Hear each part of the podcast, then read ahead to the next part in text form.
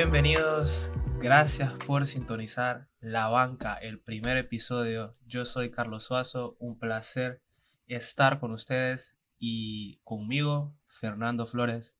¿Qué tal, Fer? ¿Cómo estás?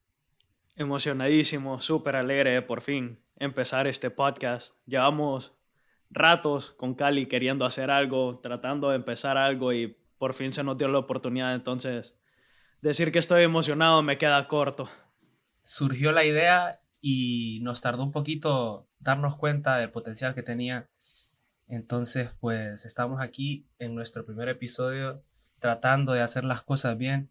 Lógicamente tendremos nuestros momentos difíciles y les agradecemos a todos por quedarse con nosotros a pesar de eso.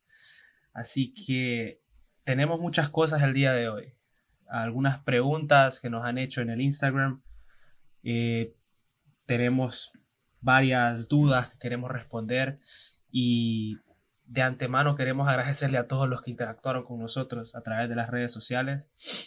Eh, realmente pensamos que tenemos eh, algunos temas que se podrían cubrir de mejor manera eh, y pues con el tiempo vamos a ver cómo se desarrolla, pero algunas preguntas que nos han hecho han sido muy directas, algunas han sido de, de algunos deportes, nosotros estamos para responder a todas, pero definitivamente que aquí con, con, la interacción que hemos tenido nos, nos, sentimos un poco mejor de lo que hemos hecho porque estamos viendo un poco de interés en ustedes y eso es lo que queremos levantar al final. Sí, sinceramente la recepción que tuvieron hacia nosotros fue mucho mejor de la que nosotros esperábamos. Solo sacamos un video en Instagram y en Twitter y no creímos que se compartiera tanto, que tanta gente le diera eh, que lo compartiera o lo pusiera en su historia. Así que a todos los que hicieron eso, se los agradecemos desde el fondo de nuestros corazones. Sinceramente, fue, al menos yo no me esperaba que tuviera tan buena recepción, no creí que tanta gente lo viera, que le diera like. Fue mucho mejor de lo que me esperaba, así que creo que puedo hablar por los dos diciendo muchas gracias y sinceramente no, no hay palabras para describir lo, lo felices que estamos con cómo se recibió el, la idea del podcast. Ahora, ojalá así mismo sea el podcast en sí. Tenemos a otras, otro grupo de personas que está muy feliz también. Así como nosotros estamos felices, me imagino que todos los Lakers fans están felices. Porque los Lakers van 2-0 arriba en la serie y hoy juegan otra vez contra los Nuggets en lo que sería Game 3 y puede ser el último torneo en la tumba de los Nuggets podrá ser. Pero a ver qué dice Jokic y Jamal Murray, que por cierto, esa es la clave para mí de esta serie, que logren detener a Jamal Murray. Porque creo que Jokic y Anthony Davis se cancelan entre sí. LeBron James va a hacer lo suyo, pero nadie puede parar a Jamal Murray de los guards de los Lakers. Si logran mantener a Jamal Murray tranquilo, los Lakers van a ganar, creo que hasta 4 a 0. No sé cómo lo vemos. Mira, yo tengo el corazón medio partido porque eh, desde ahorita les digo que soy un Celtics fan. Toda la vida he sido Celtics, entonces digamos que cuando me hablan de Lakers se me... Le cuesta. Me cuesta, me cuesta, pero sí, son el equipo superior. Yo le estaba diciendo a varios de mis amigos que es el equipo superior, sinceramente, en casi todo sentido. La, el arma, como vos decís, la mejor arma que tienen los Nuggets sería Jamal Murray que si no encuentran una forma de pararlo en cualquier momento te puede cambiar el ritmo de un partido. Lo vimos en el segundo juego, que solo con la cantidad de marca que jala deja solo a Jokic y Jokic puede hacer lo que él quiera también. Entonces sí es, es, de, las, es de lo que tiene que enfocarse Lakers en saber controlar, porque si no se les puede ir así como vimos que se le fue a Clippers y como vimos que se le fue a Utah Jazz el control del partido de un día para el otro y en, esa mismo, en ese mismo ritmo se le fue el control de la serie entera y vimos que remontaron dos veces 3 a 1. Entonces... lo han hecho bien, lo han hecho bien los Lakers, ah, la, la, marca de Jamal Murray, mencionarlo porque se ven las estadísticas. Jamal Murray 21 puntos el viernes nada más. 21 puntos fue. Y a los Clippers les clavó 40. Entonces, en ese sentido, te puedes poner a pensar que la clave aquí es Murray. porque cuando Murray anota más de 40, los Nuggets ganan, cuando Murray mete menos de 40, menos de 30, la probabilidad es que los Nuggets pierdan. Interesantísima la serie que está pasando en el este. Creo que aquí tenés un poco más de sentimiento, Fernando. Sentimiento me queda corto ahí. Es los Celtics y el Heat creo que están aquí para un dogfight. Correcto, yo, no creo, yo no creo que el Heat vaya a ganar. Eh, eh, perdón, que los Celtics vayan a ganar eh, Game 4 y tal vez y esa sea la última oportunidad que tienen porque el Heat es muy consistente. Una cosa te voy a decir.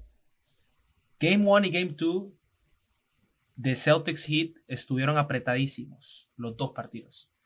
Termina ganando Heat por circunstancias bien puntuales, porque Jimmy Butler, Tyler Hero eran imparables y al final tuvieron un par de stops defensivamente y lograron llevarse el partido. El Heat se lleva los primeros dos partidos cerca.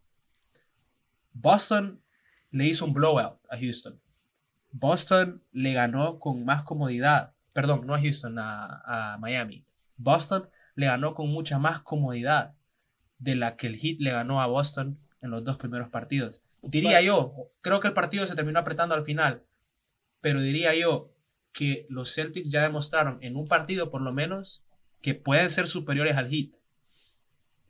Para mí lo han demostrado, tal vez, o sea, para mí lo han demostrado en los tres partidos, que si son un equipo que con facilidad, si se lo proponen, le pueden ganar al Heat porque hemos visto el dominio que tienen en los primeros dos cuartos y después por resultado de, algún tipo de desconcentración entre ellos terminan perdiendo el control y Miami no le puede dar ni un centímetro de ventaja porque si le das la mano te agarran hasta el hombro y se lo llevan a la casa. Entonces, es de, para mí lo que necesitan es empezar a concentrarse más ya en el cierre de partidos. Porque en el tercer partido, aunque aún así lo ganó Celtics, eh, se vio que casi, casi remonta otra vez Miami por tercera vez consecutiva. Entonces, si logra controlar el cierre de los partidos, que es algo que vimos que Clippers no logró manejar contra, contra Utah Jazz, perdón, contra Denver Nuggets, eh, yo creo que sí Celtics podría ganar con facilidad. Yo estaba pensando y le estaba diciendo a un amigo con el que pasamos hablando bastante de básquetbol, es que en mi opinión, si Celtics logra ganar ese juego 4 ganan la serie, ya sea juegos 5 y 6 seguido o si se van a juego 7 tal vez, pero yo siento que si el juego 4 lo gana Boston, terminan ganando la serie. Esta es la verdadera pregunta para mí, porque vos mencionaste algo importante, que tienen que aprender a cerrar esos partidos para poder no solo ganar el siguiente partido, sino que ganar la serie.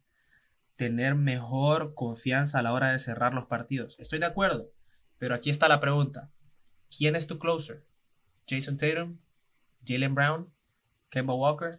¿Quién es tu closer? Porque al final un equipo necesita tener un closer fijo. Para mí eso es una necesidad. Porque cuando el partido se pone feo, se la das a tu closer al final. Y vivís con lo que él haga. Eso es lo que hace Miami, por lo menos. Con Jimmy Butler. Con Jimmy, Butler, toma todas las decisiones al final del partido. En los últimos tres minutos, dos minutos, Jimmy Butler toma todas las decisiones del hit. Yo veo que en Boston puede ser que un día lo haga Jalen, que otro día lo haga Jason Tatum.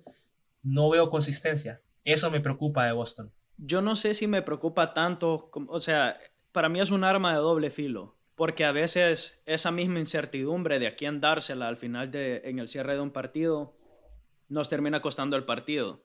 Vimos en los primeros dos juegos, creo yo, que se vio que el que querían que cerrara el partido fuera Jason Tatum y no salió tan bien, pero también vimos que en el cuarto cuarto, cuando nadie, no estaba cayendo nada, nadie estaba metiendo canastas, podemos ver que Kemba revivió, que empezó a meter más puntos, que cuando Tatum y Jalen estaban callados, Kemba jaló al equipo, también tenemos a Marcus Smart, que Marcus Smart para mí es el equivalente de un Jimmy Butler en Miami, tal vez no en nivel de básquetbol, pero sí en espíritu, el que jala el equipo, el líder. Entonces, cuando uno está abajo, yo siento que esa es la ventaja que tiene Celtics. Cuando uno está abajo, otro puede aparecer. Te vimos cómo Jalen Brown explotó en ese juego 3. Eh, cómo tomó el dominio del partido. Para mí fue el mejor jugador en la cancha en ese tercer partido. Mejor que Jalen, mejor que Kemba, mejor que Smart, mejor que cualquiera. Tal vez Tyler Hero de Miami se le puso al lado, pero siento yo que al ganar el partido sí le da, sí le da el mejor jugador del partido. Pero sí, ese es, como te digo, siento que es un, un arma doble filo verlo desde ese punto de vista, pero más ventajoso que desventaja. Correcto, entonces tenemos atentos a los, los, aficionados de la NBA porque hoy a las 9 pm, por lo menos hora de aquí, creo que 7 pm hora de Honduras, juegan Lakers Nuggets y ese sería Game 4. Game 3, perdón. Mañana Celtics Heat sería también, este sí sería Game 4 y este sería a las 6 y media hora de Honduras atentos a todos los aficionados de la NBA, por mientras nosotros vamos a empezar a responder esas preguntas que nos dejaron en Instagram. Y muchas gracias a todos también otra vez por las preguntas que han respondido y por la interacción que han generado. Y pues trataremos de responderlas. Bueno, una de las preguntas creo yo que es la que la mayoría de la gente tuvo y la que más nos hicieron fue cómo hacer nuestro horario, cuál es el plan para el podcast y primero que todo, eh, los episodios del podcast saldrían los miércoles a la 1 pm hora centroamericana. Eso es lo que hemos establecido con Carlos. Sentimos que es la hora más cómoda para nosotros, porque también eh, tenemos que ajustarlo a nuestro horario porque los dos estamos estudiando. Entonces es la hora que se nos hace más cómodo, cuando ya podemos eh, trabajar en todo el audio. entonces sí, esa es la hora la que nosotros definimos. La segunda pregunta que más se nos hizo fue ¿cuánto, tiempo, correcto, cuánto tiempo ahora van a durar los episodios? Nosotros pensamos, tenemos una idea general, que el tiempo ideal para que nosotros podamos entretenerlos sin aburrirlos es de 35 a 45 minutos. Entonces, aproximadamente esa es la, la, duración que va a tener cada episodio, de 35 a 45 y esperamos que, eso les sea suficiente y no tanto. Así que si esa es la cantidad de minutos que vamos a tener en nuestro podcast semanalmente. Cabe destacar una cosa, puede ser que en semanas específicas tengamos que sacar más de un episodio por alguna circunstancia especial, pero nosotros siempre vamos a avisarlos. Eh, siempre manténganse al tanto en nuestras redes sociales que ahí vamos a dar todos los anuncios en relación al podcast. Otra pregunta que se nos ha hecho bastante es eh, cuál es nuestro background deportivo y académico y también cómo nació o la idea o nuestro amor para querer hacer este podcast. Entonces voy a empezar yo. Mi background deportivo pues aparte de un aficionado a morir del deporte de toda la vida y exatleta, sería eh, que ahorita estoy estudiando periodismo deportivo en Argentina, en Buenos Aires. En mi universidad se llama ISEC. Soy, entonces, ahorita estoy en el primer año de carrera y aquí planeo terminarla, pero por los momentos lo más que tengo de experiencia es ser un aficionado a morir de diferentes deportes. Cali. Sí, eh, el background deportivo no te puedo decir mucho porque no soy atleta. Tal vez fui medio atleta en la escuela cuando jugaba en el equipo de fútbol, pero nada más. Eso fue en, mis años de colegio. De ahí un aficionado a muerte desde la cuna, diría yo. Eh, el primer FIFA que yo jugué fue FIFA 2005 y desde ahí he comprado cada, cada FIFA. De ahí. Te, te puedes dar una idea del tipo de fanatismo mío hacia el fútbol, por lo menos, con ese hecho. De ahí también he tenido mis eh, experiencias un poco más laborales eh, en, en, la universidad, en el diario Tiempo, eh, haciendo coberturas pequeñas a equipos en específico. Y pues esa tal vez sería mi background profesional, un poco de lo que te puedo decir de mí. Y pues, aparte de ahí, me puedes ver como un aficionado más, porque realmente eso es lo que somos, dos aficionados más que querían hablar un poco más con la gente. También nos preguntaron, la segunda parte de la pregunta es nuestra pasión o por qué quisimos hacer este podcast. Eh, yo la verdad es que me puse en contacto con Cali. Obviamente fuimos compañeros en el colegio. Eh, nos conocemos desde que tengo memoria, hemos sido compañeros. Y toda la vida, cuando se trata de deportes, éramos un grupo. Éramos un grupo de como 10 personas. Pero yo me había dado cuenta que a cada rato era, cuando empezábamos a hablar de algún deporte, los que más, los que más hablábamos éramos Carlos y yo, porque no solo nos gustaba hablar de fútbol, que es lo que más se escucha, lo que más se pelea, sino que empezamos a hablar de básquetbol, de fútbol americano, hasta a veces de tenis, de otros deportes, o yo le contaba, eh, yo le contaba de cuando yo iba a ciertas competencias como nadador, porque soy ex atleta, soy ex nadador. Entonces sí, nos poníamos a hablar y nuestras conversaciones se expandían hasta, estábamos hablando como por una hora, solo hablando de deporte, hablando de nuestras experiencias. Y entonces, sinceramente, un día nos pusimos a pensar y esas conversaciones que tenemos, siento yo que nada nos cuesta apretar el botón de grabación y empezar a grabar todo y solo compartirlo con ustedes, sinceramente. Eh, entonces sí, de ahí viene, yo creo que yo, yo creo que de ahí viene la idea de hacer el podcast. No sé, Cali, cómo fue su... Bueno, a mí me, me, habla Fernando, me habla Fernando a mí. Te voy a contar la historia cómo pasó para mí. Me habla Fernando un, no sé, un día de la semana, creo que fue un miércoles, un martes. Me habla por WhatsApp, ¿verdad? Y yo digo, Fernando, no he escuchado de él en años. Bueno, mentira, no en años, pero llevaba tiempo sin escuchar de Fernando. El punto es que él me habla y me dice, fíjate que yo creo que deberíamos de hacer algo. Y yo le digo, ¿qué? Y después él me explicó el podcast. Y yo le dije, yo estoy totalmente de acuerdo con vos, creo que sería excelente no solo compartir nuestras ideas, sino que tratar de hacer reír a la gente, tratar de entretener a la gente. Eh, al final creo que el podcast nace por esa disposición nuestra de querer hablar de cosas que no se hablan en la prensa regular, local. Eh, esa es parte de, de, nuestra razón por la cual estamos haciendo el podcast y realmente tenemos mil cosas que decir, pero todo depende de la interacción que ustedes nos den. Eso es lo que estamos buscando nosotros, que más gente se involucre, que más gente se interese en los temas que nosotros hablamos y que nosotros estemos hablando de temas que le interesan a la gente. Entonces, eh, realmente estamos emocionados por demostrar que no solo es fútbol en Honduras y en nuestros países, en Latinoamérica en general. Queremos demostrar que, que, no hay solo atención al fútbol y no, y no solo demostrarlo, sino que si en realidad hay una falta de interés para ciertos deportes, nosotros lo que queremos hacer es traerle atención a estos deportes. Eh, crear, aunque sea una luz pequeña, una oportunidad para que estos deportes y sus atletas crezcan. Eh, una de las cosas que mencionó Cali que me gustaría medio eh, hablar un poquito más es que él mencionó esa falta de cobertura que tienen los medios principales. Regresando a un poquito más de mí, eh, yo nadé por aproximadamente 14 años. Mis hermanos y yo, tengo dos hermanos, los tres nadábamos. Los tres fuimos seleccionados para nuestro país, Honduras.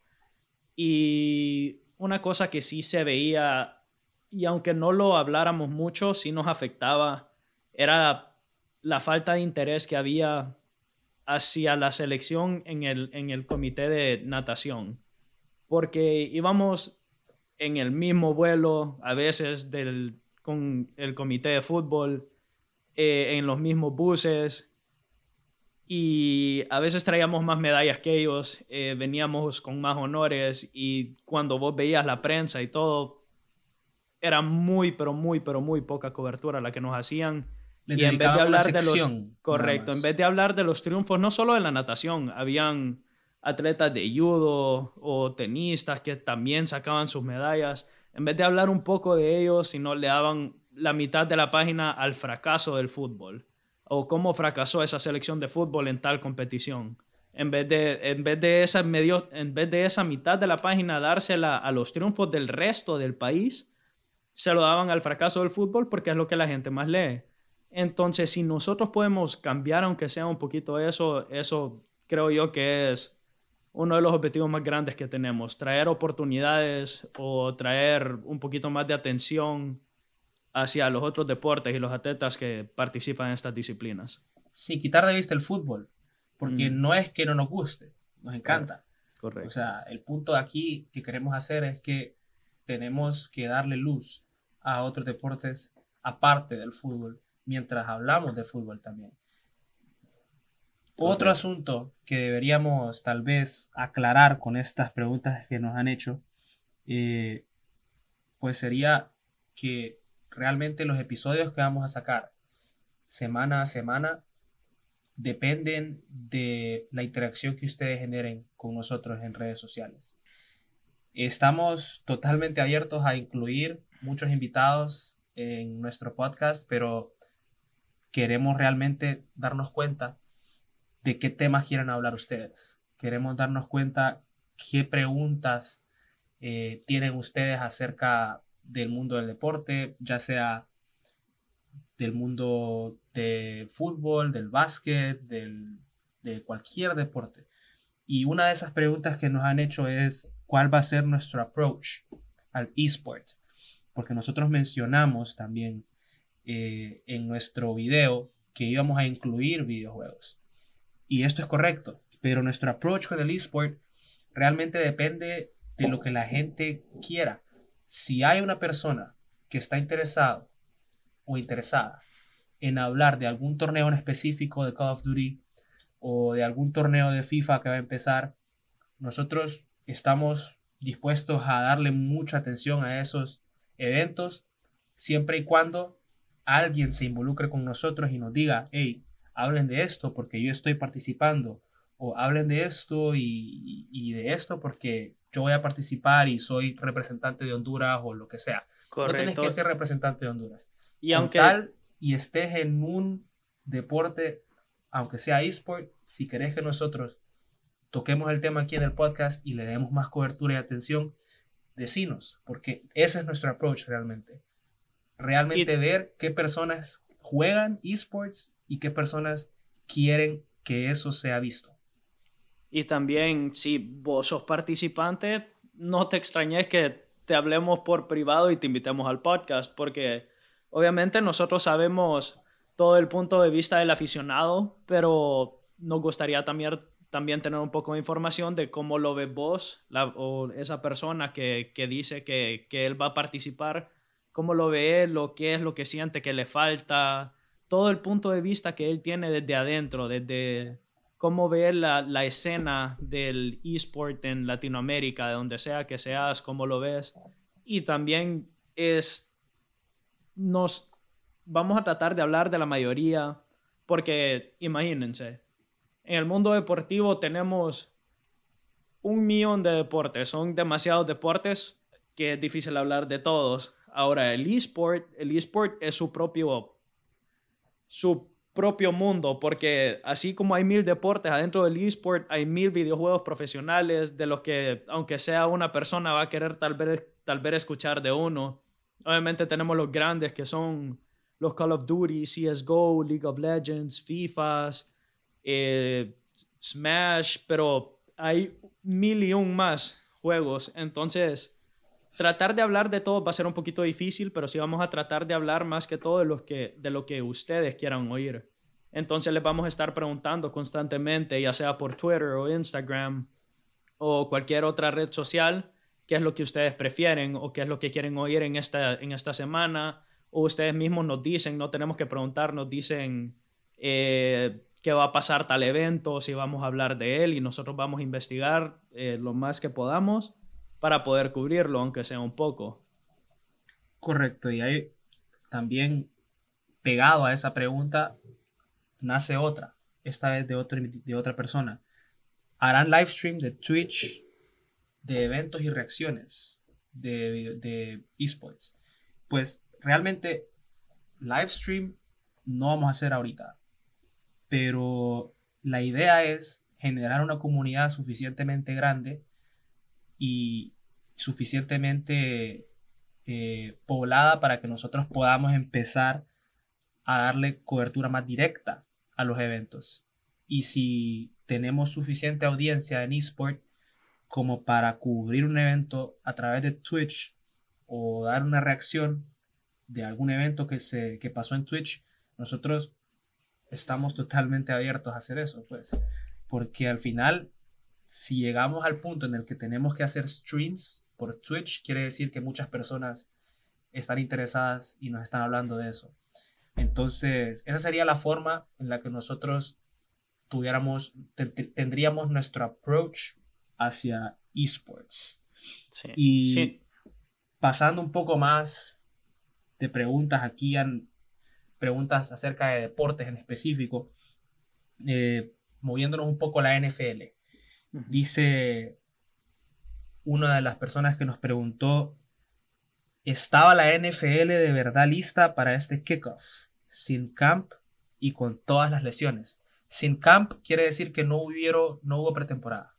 Correcto. Para, para los que no pasan muy atentos de la NFL, obviamente, a menos que vivas en una burbuja, ironía, por más irónico que suene, eh, no, el mundo de los deportes se paralizó, incluyendo el de la NFL, el del fútbol americano. Entonces, los equipos, al igual que lo que fue el fútbol y el básquetbol, no pudieron tener bastantes entrenos, no pudieron tener un campamento antes, eh, no pudieron tener una pretemporada. Y a eso va la pregunta. Nos está preguntando que si la NFL verdaderamente estaba listo para empezar su temporada, porque llegaron verdaderamente fríos, sin alguna preparación.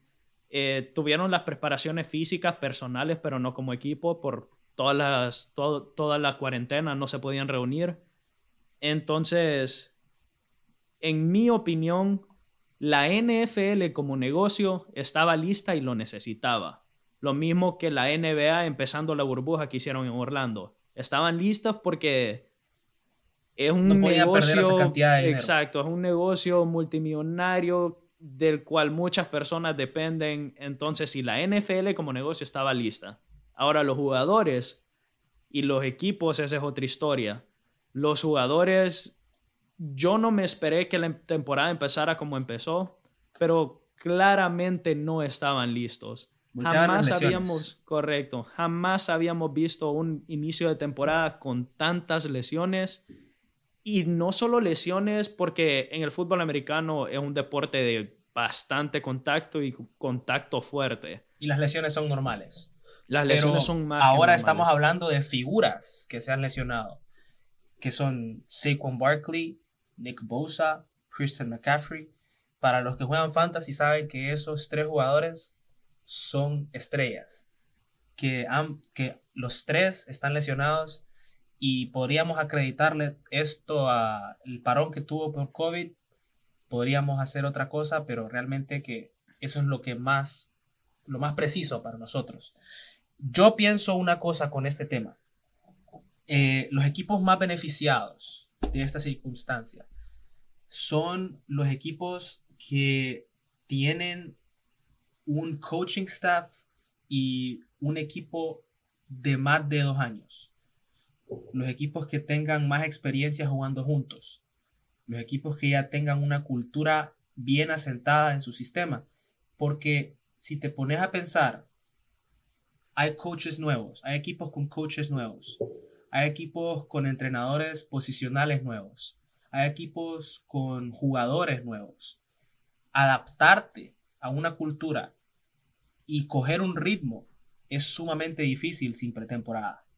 Entonces los equipos más beneficiados serán esos que tengan más de dos años o por lo menos un año con el coaching staff y el roster que tienen ahorita. Eh, podemos mencionar varios ejemplos como los Saints, Creo que los Saints van a tener una muy buena temporada, a pesar que perdieron ayer los Saints en Monday Night Football contra los Raiders. Creo que los Raiders van a tener una muy buena temporada también. John Gruden eh, ya tiene dos años en el trabajo, está teniendo muy buen desempeño, su equipo se ve muy bien. Eh, otro equipo que podemos mencionar, obviamente Kansas City, obviamente San Francisco, equipos que ya tienen tres años, regresando, tres años con su coaching staff. Regresando a las lesiones, San Francisco acaba de perder a dos o tres jugadores súper, súper importantes. Acaban de perder a su, a su mariscal de campo, eh, a Jimmy G, que también perdió a su corredor en Mostert, perdió a... Nick Bosa. a Nick Bosa, sabemos que han perdido bastantes. Los tres jugadores más importantes del equipo, básicamente, que se y en una división pesada, en una división pesada, porque ahí está Russell Wilson y ahí está también Jared Goff. Correcto. Es una, es una división pesada. La verdad, creo yo que los, que los, que los 49ers pueden ser uno de esos equipos que los afectan las lesiones. Nunca habíamos visto algo así otro equipo que yo pensaría, otro equipo que yo pensaría que va a tener una muy buena season es los Seahawks. Ojo con Russell Wilson, creo que viene para su año de MVP. Para los que ven NFL, saben quién es Russell Wilson. MVP year para Russell Wilson este año. Apunten sus cuadernos ahorita, porque el MVP de esa temporada se llama Russell Wilson. Puede ser. Viene con un equipo súper, súper bien formado, con receptores y corredores formadísimos. Un, un equipo de entrenadores que ya llevan, uy, aproximadamente... Siete años, ocho años. Siete años mínimo juntos. Entonces, y pues Russell Wilson ya nos ha demostrado de lo que es capaz de hacer y no, no tiene problemas en demostrarlo una vez más. Entonces, Hablando de esto, Está también otra pregunta que dice, eh, vamos a hablar de deportes nacionales, internacionales o todo. Bueno, creo que está claro que vamos a hablar de todo, de nacionales e internacionales. También está otra pregunta que nos dicen, vamos a hablar del lifestyle de los jugadores, de controversias, de farándula. Pues si el tema se da y es relevante, lo haremos si el tema se da y pasa algo con algún jugador, con alguna personalidad que le puede llegar a afectar en su juego o en su profesión, obviamente vamos a tener que hablar de eso. Pero no queremos ser un podcast de farándula, ¿me entendés? Creo que hay un límite entre cuánto podemos hablar de eso y mientras, mientras nos riamos y podamos discutirlo en corto, obviamente lo vamos a cubrir. Eh, Muchos recuerdan hace poco lo que pasó con Mason Greenwood y Phil Foden en la selección de Inglaterra. Para los que no saben, lo que pasó fue que la selección de Inglaterra estaba en una concentración, estaban preparándose para un partido europeo y Phil Foden y Mason Greenwood, que son dos jóvenes como Fernando y yo, estamos hablando de dos jugadores de 19 años, de 20 años, y son superestrellas, o sea, están ganando no sé cuánto más de lo que pensaban que iban a estar ganando a su edad. correcto, a su edad, eh, ser la persona que son a su edad, realmente es un reto. Para mí eso sería un reto. Y lo que hicieron esos dos chicos fue que rompieron la regla de cuarentena que tenían con el equipo, que solo podía estar el equipo en el hotel, y invitaron a dos amigas a su cuarto. Entonces, ese es un problema que nosotros lo pudimos haber discutido si tuviéramos el podcast en ese momento, pero ahora lo estamos hablando porque cosas así son las que podemos decir eh, con respecto al lifestyle y a las cosas controversiales que puedan pasar entre los jugadores. Porque no es algo, no es algo solo de, bochorno o como, como le dicen, eh, de chambre, bastante gente, que es algo, es algo que en realidad le puede afectar al equipo de Inglaterra y no solo, a y no solo al equipo, sino que a ellos en sus contratos, eh, en los equipos actuales en los que están, todo eso le puede afectar más en su carrera. Entonces, si es algo de, como dicen, de farándula o de estilo de vida que en realidad afecte al jugador o a las personas rodeándolo, sí. Pero no queremos hablar tanto así como de, de la fiesta que tiró Neymar en Navidad o del carro que compró Cristiano Ronaldo. Les, eso lo pueden ver ustedes en Instagram. Correcto. Yo le he contado a Cali una de las historias, una de las mayores historias por la cual yo decidí buscar hacer algo más o tratar de, buscar algo más en el deporte latinoamericano. Eh, yo estaba trabajando, estaba en una pasantía en un diario. Eh, entonces en este diario yo pasaba escribiendo bastantes cosas de fútbol americano, de NBA, escribía ciertos, escribí de un torneo de tenis que hubo en Honduras. Estuve escribiendo cosas así, cosas que no eran fútbol porque es lo que a mí toda la vida me ha gustado o lo que he querido, tratar de traerle más atención a todos estos deportes o buscar cuánta gente en realidad ve estos deportes en, Latinoamérica.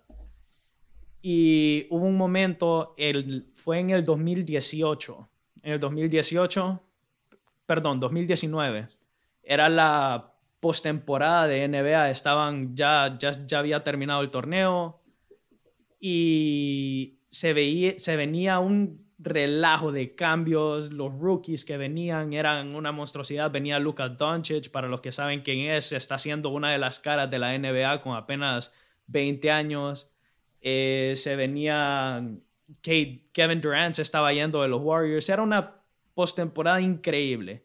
Y yo estaba, yo estaba escribiendo acerca de eso, estaba escribiendo, estaba escribiendo de, de todos los cambios que estaban pasando, los contratos que se estaban soltando. Y por fin cuando lo escribí, le termino de editar, le agrego las fotos y se lo enseño al director de, del editorial. Y el director del editorial se me acerca, eh, me dice, está bien, me parece bien, la verdad es que no conozco mucho del tema como para decirte si estás en lo correcto o no. Entonces solo me corrigió tal vez ciertas cosas de ortografía y después me dice, me gusta bastante que escribís de todo esto, pero siento yo que me gustaría más que escribas acerca del mundo de farándula de estos jugadores de NBA. Me estás diciendo que acaban de firmar a un niño de 20 años, de, de 19 años en ese entonces a los Dallas Mavericks. Decime qué carro se compró con ese dinero. Cuando él me dijo eso, sinceramente, yo ya no, no sabía, me estaba mordiendo la lengua para no decir nada que iba a lamentar después porque sinceramente sentí una frustración porque yo siendo, yo toda la vida me ha encantado la NBA, me ha encantado el fútbol, me ha encantado la NFL, pero cuando me dijo eso dije, acabo de pasar aproximadamente 45 minutos buscando datos, buscando jugadores, buscando movimientos, buscando contratos para que me diga que está bien, pero que prefiere saber qué carro se va a comprar con su nuevo contrato Kevin Durant. Increíble. Ese día dije yo, no puede ser, no puede ser y, y eh, paré la pasantía, por suerte terminaba una semana después de eso, así que terminó la pasantía, no seguí, empecé a buscar ya qué, qué más quería hacer, porque sinceramente cuando me dijeron eso, dije, yo dije, eh, el deporte en Honduras y en Latinoamérica, sinceramente, es, es solo fútbol. Ahí sí sabemos que existen, así como nosotros, fanáticos de otros deportes. Pero no hay atención. Pero no hay atención. Hay muy poca atención. Creo que eh, en los diarios que tenemos regularmente, nacionalmente, no sé qué será para las personas en El Salvador o en otro país de Centroamérica o de Latinoamérica, pero los diarios en, en nuestros lugares locales cuando le dedican espacio a otros deportes, normalmente lo hacen en una pequeña sección, en una página nada más. ¿Por qué? Porque el deporte más popular es el fútbol. Entendemos eso, entendemos que es el deporte que genera más dinero para todos y todas en nuestros países. Entonces, desde ese punto de vista, lo que nosotros queremos hacer realmente es simplemente darle una plataforma extra a esas personas que no solo son fútbol, que son básquet. Correcto. Hablando de Luka Doncic, que vos estás hablando de Luka Doncic aquí, eh, muchas personas están diciendo algo que yo creo que es muy fuerte de Luka Doncic. No sé qué? opinas vos. Que Luka Doncic será el siguiente GOAT. El siguiente. El mejor de todos los tiempos. Te pones a pensar, ¿quién es el mejor? Michael Jordan, LeBron James, quien sea que tengas como mejor. Para mí es Michael Jordan. Otras personas tienen argumentos y está bien, aceptan los argumentos. Hay opiniones encontradas ahí. Pero lo de Luka Doncic, a lo que yo voy con Luka Doncic, es que es el único jugador o el, el jugador más joven en hacer un buzzer beater mientras anotó 40 puntos en un playoff game. Esas son cosas, esas son estadísticas que realmente las puedes comparar a un Jordan, a un Kareem, a un LeBron. O sea, son estadísticas así de fuertes. Hay otra, que también es otra que Doncic logró este año. El jugador más joven en la historia con un triple double, un triple doble de 30 puntos y 20 rebotes. Otra estadística que a mí me parece impresionante para un niño de 21 años Estamos hablando de un niño que entró a la liga hace un año, que ya está haciendo ese tipo de cosas.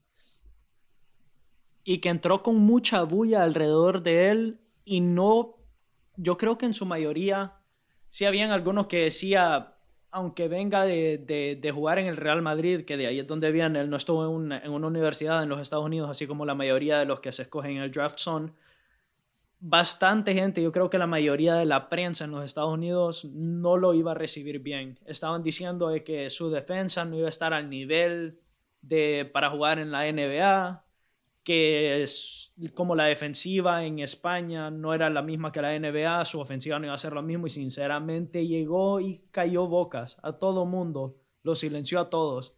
Y como, y sí, yo podría entender que la gente dice, que tiene el potencial para ser el siguiente mejor de todos los tiempos. Claro que lo tiene. Porque lo que estamos viendo es algo que, sinceramente, desde un novato así como LeBron James, Michael Jordan, eh, Derrick Rose, en mi opinión, ha sido de los mejores novatos en existir. Lamentablemente, las lesiones le arruinaron la carrera. Pero sí, son cosas que raramente se ven y que no es algo que solo es puntos. Ponerle Jason Tatum ahorita, el jugador de los Celtics, lo comparan no con el mejor de todos los tiempos, pero lo comparan con alguien como Paul Pierce, que sabes que te va a hacer puntos y te puede cerrar un partido, cosas así. Pero vos ves a Luka Doncic haciendo triple dobles. Para los que no están seguros de lo que es un triple doble, son eh, tres figuras de doble dígitos. Más de 10 puntos, más de 10 rebotes y más de 10 asistencias en un solo partido. Entonces, cuando vos ves los, números que está poniendo este joven, de, como vos decías, un niño de 21 años, es de nuestra edad, cuando vos ves lo que está haciendo en una liga de veteranos, de jugadores de 30, que 30 años, 33 años, 28 años, que llevan más tiempo en la liga, y vos de un solo puedes decir, él es de los mejores jugadores que he visto, sinceramente, el potencial está más que claro que tiene para ser uno de los mejores de la historia recordemos cómo se dio el, draft de Doncic. Correcto. Acordate que Atlanta tenía el, third pick. Y Atlanta selecciona a Doncic y llega a un acuerdo con Dallas de que Dallas seleccione a Trey Young para que después hagan el trade muchas personas. Y siendo la segunda selección, eh, agarrando a, a Aiton de, en, Phoenix Suns de primero, que todos pensaban que Doncic iba a ser la primera selección del draft. Y terminó siendo la bueno, la tercera y lo movieron a la segunda. Técnicamente, técnicamente termina siendo el pick de, de Suns y le hacen un trade de inmediato a Dallas. E, es un acuerdo que se dio en medio del draft. Para las personas que, que entienden NBA, para los que no, lo que significa esto es que en el draft de la NBA, que es cuando en cada año todos los equipos eh, hacen sus selecciones de jugadores colegiales para traer a sus equipos como nuevos integrantes de sus equipos. En el draft muchas veces se dan negocios y trueques en medio del draft. Intercambios de jugadores. Correcto, intercambios de jugadores en medio del draft. Puede ser que te intercambien un jugador veterano por un pick, Puede ser que te intercambien dos picks, así como pasó con Doncic y Trey Young. Me acuerdo yo que cuando se dio este draft, yo estaba rumbo a Oklahoma. Eh, Oklahoma, Oklahoma City, ¿me entendés? Estaba yo rumbo a mi universidad, a OU, eh, en la que estuve por mis primeros dos años, y me di cuenta del fanatismo que existía por Trey Young. Era impresionante impresionante. Vos mirabas cada... Una religión. Cada kilómetro mirabas a una persona con la, con la camisa de Trey Young. Lo trataban como un dios griego, no sé. y Trey Young, siendo Trey Young, siendo un niño de 20 años, porque es lo que era, Trey Young regresaba a Norman, que es el pueblo donde está OU, y en repetidas ocasiones yo miré a Trey Young de lejos, lo miraba eh, en el bar, el, brother le gustaba la fiesta, le gustaba salir con sus amigos. Y Trey Young te puedo decir que es uno de nosotros. Es uno de nosotros, literalmente, pero que Dios le dio una bendición exagerada. Hablando de Trey Young, a mí me parece que Trey Young tiene ese potencial de ser como Kyrie Irving, que necesita otra estrella al lado suyo para realmente poder competir. Correcto. Sí, y es engañoso porque jugadores como Trey Young sí necesitan lo mismo Stephen Curry. Stephen Curry es, muy similar en el sentido de que yo siento que Curry le das un equipo sin Clay Thompson. Draymond Green no te conseguía ese primer campeonato que consiguió. Porque es un poquito más difícil cuando sos un, un point guard, un para poder... Un guard en general. Ajá, correcto. Conseguirte un campeonato solo como lo que es ponerle LeBron James, que es un, un power forward, un small forward. Lo mismo Kevin Durant. Un jugador así sí te puede controlar un equipo. Sí, te puede controlar eh, un equipo solo. Definitivamente, cuando hablas de un wing player que te puede jugar de point forward, estás hablando de un jugador que te puede, que te puede dominar todos los ámbitos del campo. Pero hablamos ya mucho de NBA, creo. La gente que le gusta la NBA, muchas gracias por estar aquí y de sintonizar este podcast. Creo que vamos a estar entretenidos por lo que queda del season de la NBA y por los seasons que vienen. Las personas también que siguen la NFL, sigan pendientes con nosotros, que a nosotros nos encanta hablar de esto. Eh, también, también no crean que solo va a ser de NBA, NFL, vamos a estar hablando de tenis, natación, fútbol, como dijimos, videojuegos. Los temas que ustedes quieran, díganos y vamos a tratar de hablar un poco de ellos, porque a mí en lo personal, y sé que a Carlos también, eh, nos gustan, nos gustan bastante estos deportes. Y si no sabemos lo suficiente de un deporte y quieren que hablemos de él, díganos y nos ponemos a ver partidos, nos ponemos a aprender de este deporte porque es lo que queremos. Queremos, no solo, no solo estamos aquí para hablar, sino también para aprender. Estamos llegando casi aquí al final de lo que nos queda de este episodio. Tenemos otro par de cosas que queremos decir. Eh, nos dice una de las personas que interactuó con nosotros, se queda Messi. Bueno, Solo el hashtag de siempre, el se, queda, Messi. no sabemos si es una pregunta o una respuesta, no pero sabemos vamos a hablar un poquito. se quedó Messi pero Messi es prisionero. Preso, pero se quedó. Messi es prisionero. Esa es la verdad. Por más, en Barcelona.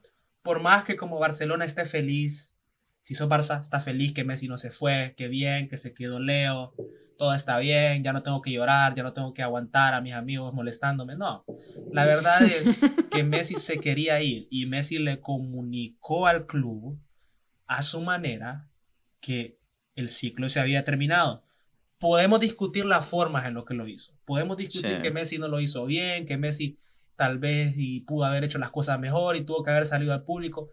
Está bien, podemos discutir eso. Pero la realidad es que Messi dijo que el ciclo se había terminado. Y el problema aquí no es que Messi estaba discutiendo que quería irse gratis, porque mucha gente dice, pero Messi no se podía ir gratis, porque Messi estaba reclamando la cláusula de su contrato que lo deja irse gratis y la gente del Barcelona decía no, porque esa cláusula terminó por X o Y razón.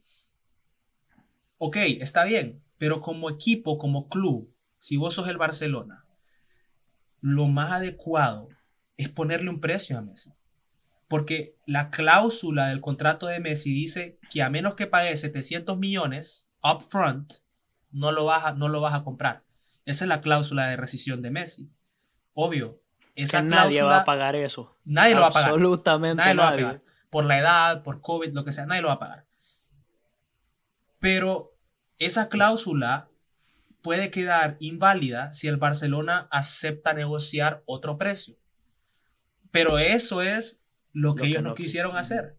Ellos se cerraron con su precio. No vamos a dejar ir a Messi por gratis. Ok, no lo dejen ir gratis, pero escuchen una oferta de 100 millones. Escuchen una oferta de 150 millones. Escuchen una oferta de 200 millones.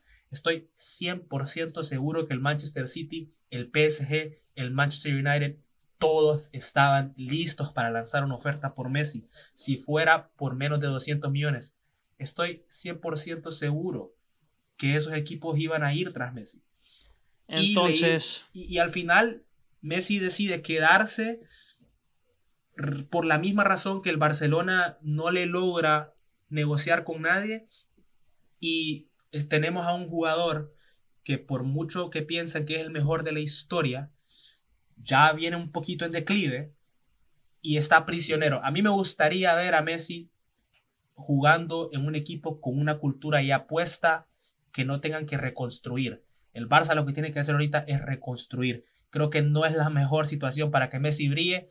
El tiempo nos dará o nos quitará la razón, pero sí pienso que el Barça comete un error porque aparte de que no deja ir a Messi contra su voluntad, está demostrando que Messi es más grande que el club. Esa es la idea que nos está dando, que Messi es más grande que el club y que sin Messi el Barça no puede seguir. Correcto, entonces sí, se queda Messi, pero se queda preso. Creo que ya la última pregunta que vamos a estar contestando, porque ya nos estamos quedando sin tiempo, va a ser, nos estaban preguntando que si será posible que el Bayern haga el triplete de nuevo. En lo personal, yo digo que sí, son más que capaces, tienen un equipo súper bien formado, perdieron a Thiago, pero con o sin Thiago sigue siendo el Bayern, un equipo letal en una liga en la que el triplete se le hace fácil y lo único que tiene que pelear sería Champions. Ese es el detalle para mí. Ese es el detalle que termina definiendo esta pregunta. El Bayern juega en una liga en la que él, ellos son tan superiores. Tirantes. Tan superiores que para marzo, para cuando viene marzo, pueden darle todos sus recursos a la Champions. Sin ningún problema. Entonces sí, la posibilidad de que el Bayern repita el triplete está latente. Para mí la, la, adquisición de Thiago por el Liverpool es un poco más importante de lo que ustedes, de lo que Fernando piensa, porque yo creo que el juego del Bayern pasaba mucho por Thiago la generación de juego del Bayern pasaba mucho por Thiago. Y si me pongo a ver quién lo va a reemplazar, tenés a Tolizo, tenés obviamente todavía a Goretzka en medio, tenés a Müller, que no es la misma posición de él, pero Müller es un jugador que te puede jugar de en medio a media punta y que tiene gol. Para mí, el jugador que se debe encargar de reemplazarlo es Tolizo. Depende mucho si Tolizo, Corentán Tolizo, el jugador francés, tiene esa capacidad de reemplazar a un crack como este Thiago Alcántara. Que por cierto, el Liverpool, no sé quién lo va a parar ahora, no sé si el City, no sé si el Chelsea tendrá suficiente. Por más y todos los fichajes que ha hecho el Chelsea, el Liverpool ahorita con Thiago da miedo. Da miedo. No me quiero inventar al Liverpool nunca jamás en la vida. Después de ver lo que vimos el fin de semana pasado, el Liverpool jugando a medio gas, 2 a 0 al Chelsea, Obviamente el Chelsea todavía no ha integrado todos sus fichajes, todavía hay un, montón de jugadores que todavía no han podido estar físicamente bien, pero el Liverpool da miedo, da miedo y para todos los aficionados de la Premier, si juegan Fantasy Premier, metan a Mané, metan a Salah, metan a Thiago, porque Liverpool va a estar balling este año.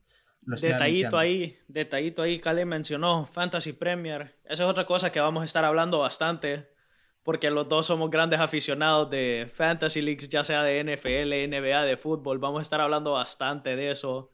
Tenemos bastante fantasy leagues con, con nuestros amigos. Y tal vez para la otra temporada lo logramos incorporar a ustedes. Nos hacemos una fantasy bien grande entre todos y a ver qué premio tenemos ahí para el que gane. Pero es más que una realidad y súper buen tema que vamos a estar tocando a cada rato.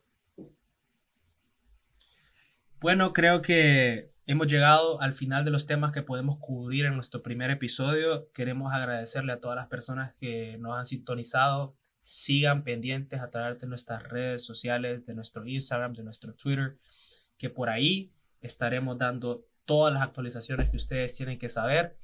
El primer episodio de La Banca ha llegado a su fin. Muchas gracias a todos. Yo soy Carlos Suazo. Nos vemos en la próxima. Fernando Flores conmigo. Lo único que les puedo decir es que se estén bien atentos porque les tenemos una gran, pero gran, pero gran sorpresa para el segundo episodio, que creo que no se lo van a esperar muchos de ustedes. Nosotros tampoco nos los esperábamos, así que esténse atentos que les vamos a tirar una gran sorpresa para el segundo episodio. Muchísimas gracias a todos los que nos escucharon el día de hoy, los esperamos la siguiente semana. Cuídense.